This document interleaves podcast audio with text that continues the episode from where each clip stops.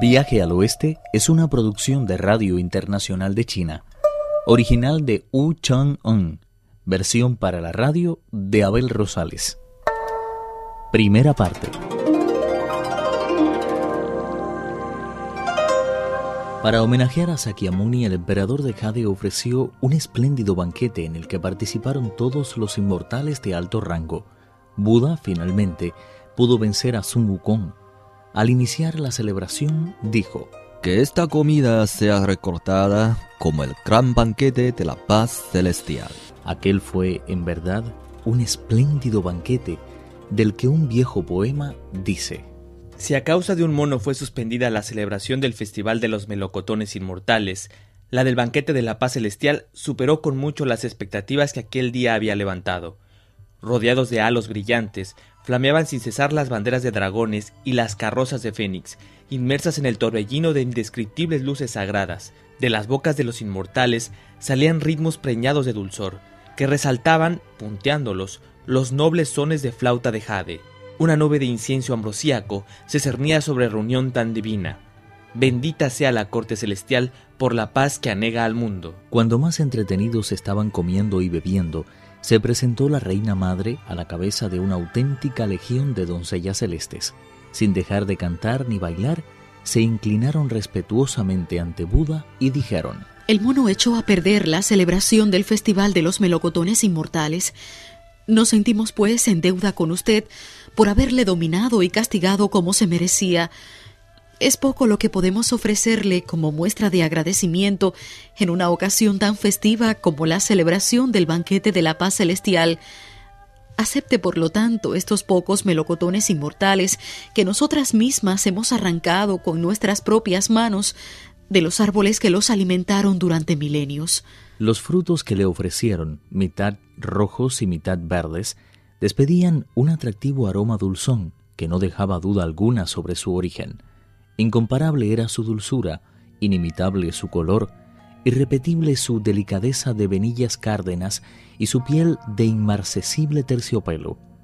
¿Cómo podía ser de otra forma si eran capaces de prolongar la vida y hacer que una edad se identificara con la del cielo? Feliz quien se los llevara a la boca, porque jamás experimentaría el sabor de la muerte. El patriarca budista agradeció a la reina madre su regalo, juntando las manos e inclinando respetuosamente la cabeza.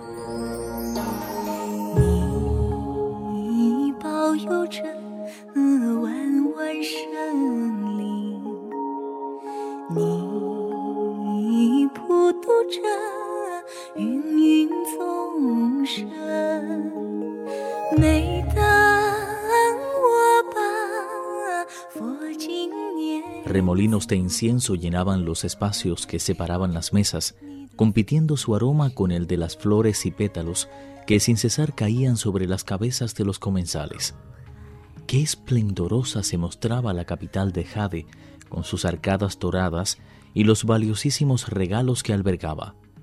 Poco a poco empezó a expandirse un aroma tan embriagador que las estrellas y planetas se pusieron de pie, los dioses y Buda se olvidaron del licor y todos levantaron asombrados la vista.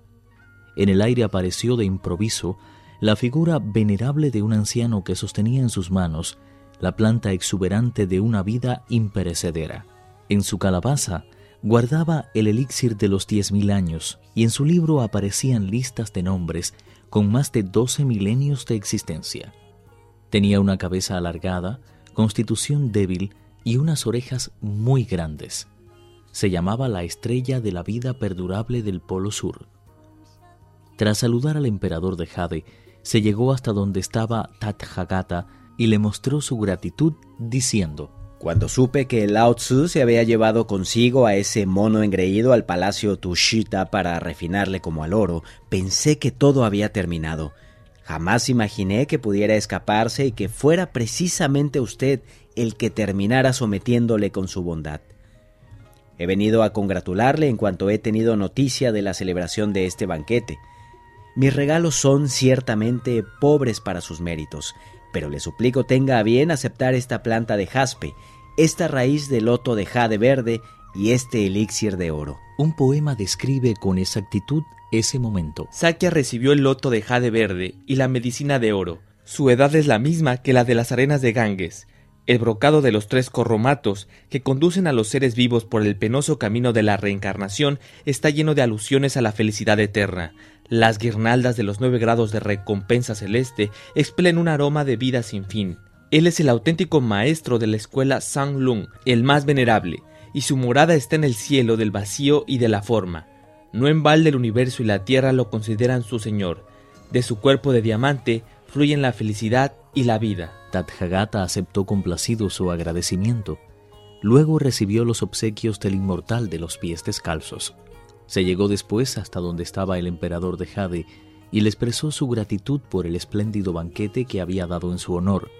Sacó a continuación de sus mangas un rollo en el que habían sido escritas con letras de oro las siguientes palabras: Om Mani Padme Hum, las capacidades de las que estaban dotados los seres inteligentes, forma, percepción, pensamiento, acción y conocimiento, ordenando que lo colocaran en la cumbre de la montaña bajo la que se hallaba enterrado Sun Wukong. Buda se despidió del emperador de Jade y de los otros dioses y abandonó la puerta celeste seguido de los dos devas.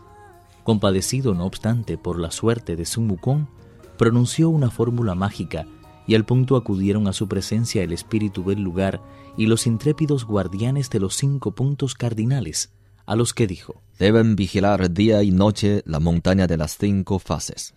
Alimenten al prisionero con bolas de hierro cuando tenga hambre y cuando tenga sed, cobre fundido. Cuando se haya cumplido el tiempo de su castigo, acudirá a liberarle un enviado del cielo y ustedes deben de acatar la orden sin resistir. El mono rebelde sufrió de esta forma el castigo debido a su rebelión. Fue precisamente Buda quien doblegó su blasfemo orgullo, encerrándolo bajo el peso de una montaña.